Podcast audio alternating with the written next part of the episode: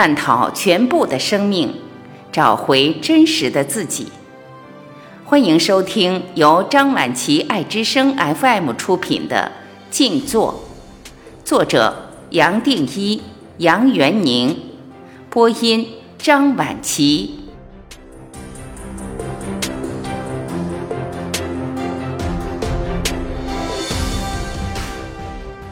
第十六章：静坐对健康的益处。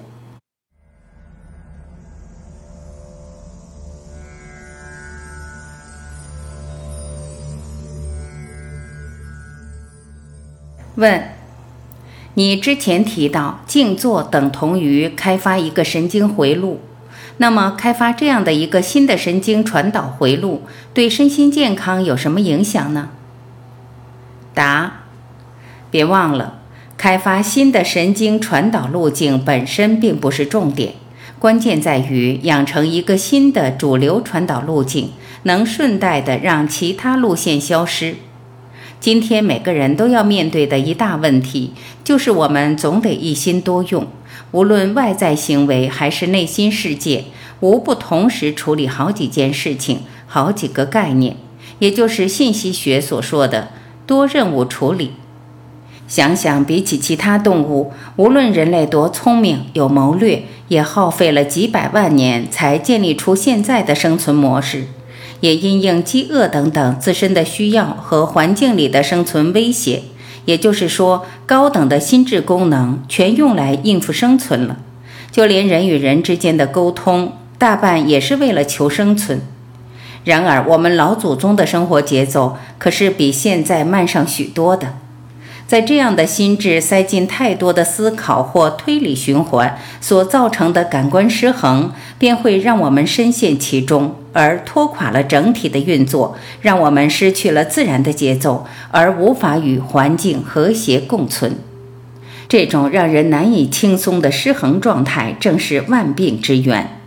如果能将所有注意力灌注在一个简单的神经传导路径，就像我们在静坐时所做的。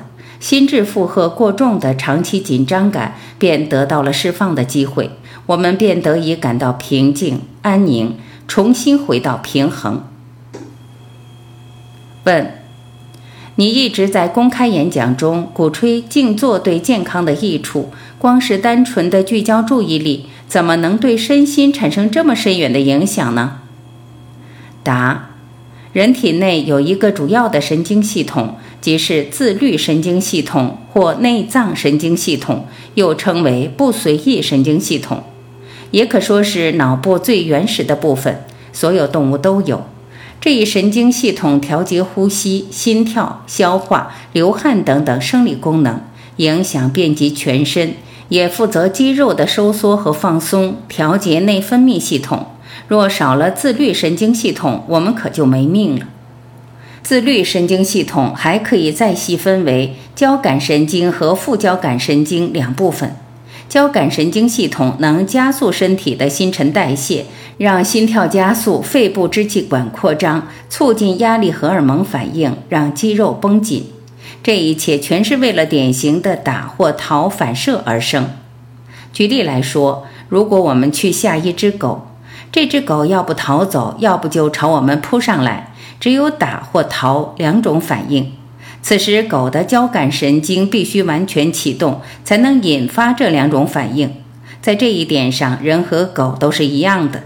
因此，交感神经系统又被称为压力反应系统，让我们在遇到紧急状况时，能压制其他生理功能，全心全意地应付压力。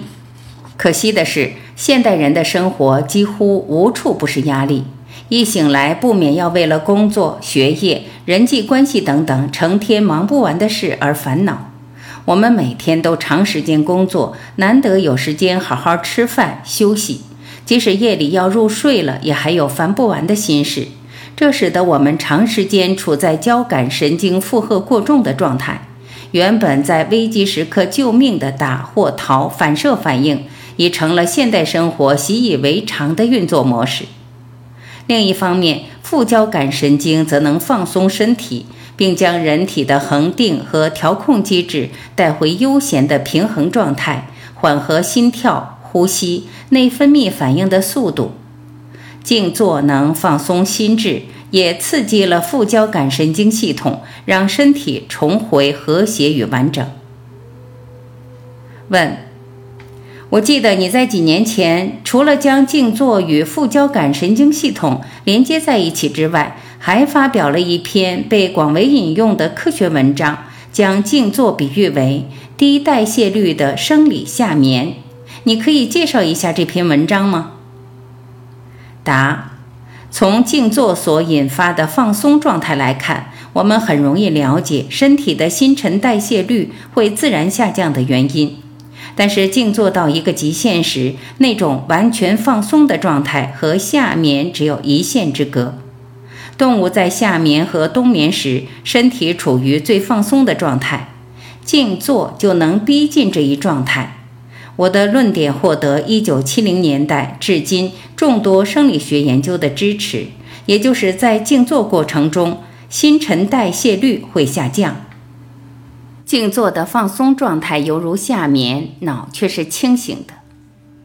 我们在1998年发表于《生理科学新知》杂志的论文中，将静坐后的放松反应比喻为生物夏眠的低代谢状态。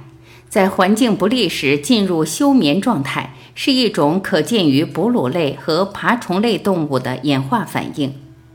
心跳和呼吸速率减缓，氧气的摄入和二氧化碳的排放也随之减少，体温下降，新陈代谢变慢。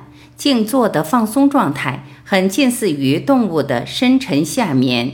副交感神经系统接管了身体，排除了醒时主要的打或逃反射模式。然而，尽管静坐者的生理数据与夏眠类似，脑波图数据指出，静坐者脑部前端和中间的脑波落在阿尔法和西特的范围，八到十二赫兹，这代表了人是清醒的，而非深层睡眠的无意识状态。那时的脑波会落在一至四赫兹的德尔塔波，这样的放松反应经证实是以副交感神经的活化为主，能对治日常生活中长期的焦虑、恐惧和压力心态。静坐可以视为人在面对压力时，将原本非自主的休眠进行了复杂的调试，而成为一种自主、可训练的状态，以此面对现代社会的压力。作者注：脑波图 （EEG） 的测量是透过在头皮上放置电极，以测量静坐过程中的大脑活动。EEG 能放大大脑最外层神经组织，又称大脑皮质之神经元所发射的电子信号，并将这些讯号所得出的锯齿状线绘制于报表纸上。脑波图的数据可依波峰或波谷的出现频率，以区分不同的脑波。许多以各法门的静坐者为研究对象的实验，都观察到了这种低代谢率的状态。其中有一个实验相当特别，将一位六十多岁、名为萨特亚姆拉迪的瑜伽士埋在地底下一个以水泥砖块完全密封而不透气的小空间里，为期八天。以模拟洞穴闭关的情况，没有进食，没有新鲜空气流通，只有最少量的水。而这名瑜伽士竟然撑了过来，他进入了类似于夏眠的深度静坐状态。装在他身上的心电仪在第一天量到的心跳正常，但接下来就出现了窦性心搏过速，每分钟心跳高于正常范围的一百下的症状。第二天早晨的心跳高达每分钟二百五十下，然而稍后几天，萨特亚姆拉迪的心跳竟然降到了心电仪无法量测的地步，直到实验在第八天结束前的三十分钟左右才恢复到可侦测范围。夏特亚姆拉迪从地底密室出来之后，约莫两个小时内，心跳就恢复了正常。至今，学界仍无法解释重要生理功能在深度静坐中暂停的现象，只知道就连心跳这类一般状况下不由自主的生理程序，也是能由静坐者的意志所控制的。作者注：心电图 （ECG） EKG 以固定于胸腔上的电极量测心脏的电流活性，包括心跳。问：降低新陈代谢率的好处在哪儿？答：我们先不谈心理上的益处，只谈生理上的好处。常常处于悠闲平静状态的人，他体内所有的器官及生理系统必定都处在最佳状态下，彼此的运作也一定是协调的。这种状态下的生理器官和系统对压力的反应反而更好。另一方面，想象任何一个生理系统长期处于压力之下，就像我们现在的生活一样，这个生理系统的活力一定会随时间而衰退的。事实上，人体长期承受压力，正是提早老化的原因。问：那么静坐的心理益处呢？答：悠闲的心灵必然是快乐而自由的，那是充满了纯真、敬畏、日新又新的创意的童心，是勇于追求希望的心。这样的心灵不仅为自己的身体带来了正面的能量，也造福了周遭的人。正是这样的心灵，怀抱着与众不同的价值观和美感，能在丑恶之中看见美，在众人眼里的瑕疵中看见圆满。这样的心灵眼中的自己和他人都是正向而健康的。这些心灵的投射本身就会引发人体的和谐状态，并带来最佳的健康。我们常说，身心是同一枚铜板的两面，彼此影响，难以分离。然而，静坐的越深，我们会发现心灵是高过身体的。其实是心灵的指令引发了身体的变化。问：若真如此，是不是每个人都该努力降低新陈代谢率？答：关键不在于把新陈代谢率变低，而是训练身心随顺自己的意愿，进入深刻的和谐、一致和悠闲。低代谢率的状态不过是心灵状态对了的自然结果罢了。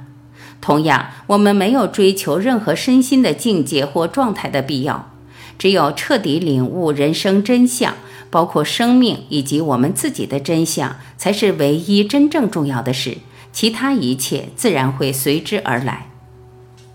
问：说白了，你要表达的是，别把低代谢率的状态当成了静坐的目标。这种无为而为的心态，只限于用以看待静坐的健康益处，还是必须平等的用来看待所有身心的变化？答：静坐确实对身心有许多好处，不光是健康上的，而且会扩及生活的每个方面。我们必须全心信任这展开的过程，也就是只着眼于静坐本身，而不是舍本逐末的去追逐各种益处。因此，先确定你要追求的只是人生真相这回事，并用心去体悟到精通的地步，其他一切自会随之而来。为什么我们要花这么多时间来介绍静坐的各种成效？这一切全是因为我们身处于猜疑心较重的世界，一切都要眼见为实。多年来，我明白了，大多数人必须抓一点具体的东西。是摸得到、闻得出来、看得见、感受得到的，才愿意尝试静坐。但讽刺的是，静坐其实是舍重于得的。只要明白这一点，所有问题都不再是问题，因为那道理本身是再清晰不过的了。